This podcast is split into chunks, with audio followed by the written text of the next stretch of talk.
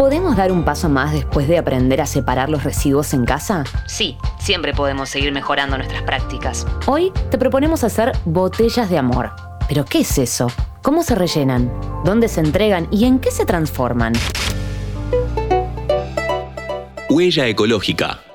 Hola, ¿cómo están? Soy Marina Moroni y les doy la bienvenida a un nuevo podcast de interés general. Botella de Amor es una ONG que recicla botellas rellenas de desechos plásticos para luego fabricar madera plástica, una manera fácil pero efectiva de contribuir al cuidado del medio ambiente. Para conocer más sobre todo el proceso, hablamos con Nicole Finn. Hola, mi nombre es Nicole Finn, soy coordinadora en Botella de Amor Argentina, el cual es un proyecto dedicado a la educación y concientización ambiental, fomentando la reducción y separación de nuestros residuos, así como el armado de las botellas de amor. En conjunto con 4 de madera plástica, ofrecemos una alternativa de reciclaje para que las botellas de amor se puedan transformar en mobiliarios de uso público que podemos disfrutar en espacios públicos o nuestros hogares. Todo esto es posible también gracias a las miles de personas que se comprometen día a día con el proyecto y cuidando a nuestro planeta.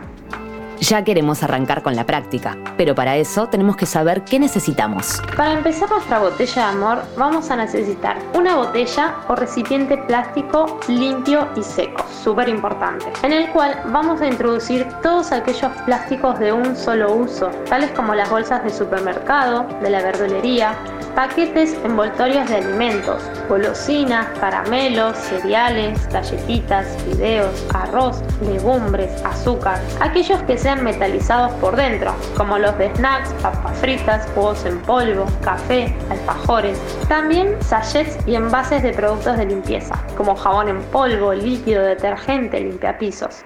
Es muy importante que todo lo que pongamos dentro esté limpio y seco, sin restos de alimentos o de los productos, para evitar contaminar otros materiales y que no larguen mal olor. Por ejemplo, los sachets de leche o de yogur, el fin del queso cremoso. También hay que saber lo que no tenemos que poner dentro. Papel, cartón, metal, arena, goma, látex, silicona, radiografía, pilas, guantes, esponjas de cocina o baño, paquetes de yerba, sal, resmas de hojas, ya que estos paquetes son generalmente de papel. Aunque los veamos plastificados, no van. Cuando terminamos de llenarla, ¿a dónde la llevamos? Ahora sí, es el momento de llevarla al punto de acopio más cercano o que nos quede más cómodo. En la cuenta de Instagram o Facebook arroba botella de amor podemos encontrar el mapa de puntos, donde figuran todas las escuelas, instituciones, clubes, parroquias, comercios, empresas y municipios que reciben botellas de amor. Busca el más cercano. Nos emociona mucho saber que gracias a esta práctica tan simple se aprovechará un descarte para crear objetos. ¿Qué se hace con las botellas de amor? Una vez que las botellas de amor llegan a nuestras manos, nos encargamos que 4E Madera Plástica, una empresa de triple impacto, las recicle mediante un proceso innovador y creativo en el cual se obtienen tablas de madera plástica, con las cuales se pueden fabricar un montón de mobiliarios, como decks, mesas, sillas, bancos, juegos de plaza, ecopuntos, contenedores, hasta incluso viviendas. De esta forma, estamos ayudando al ambiente de varias maneras. ¿Cómo?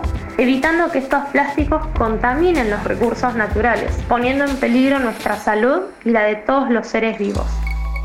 Me intriga mucho saber cómo comenzó este proyecto tan increíble. El proyecto de Botella de Amor arranca en el 2018 veíamos que ya existían gestiones y circuitos de reciclaje para materiales como el papel, cartón, metales, vidrio, telgopor, aceite vegetal usado. Pero no encontrábamos nada con estos plásticos de un solo uso que usamos todos los días y no nos dábamos cuenta de lo que ocasionaban.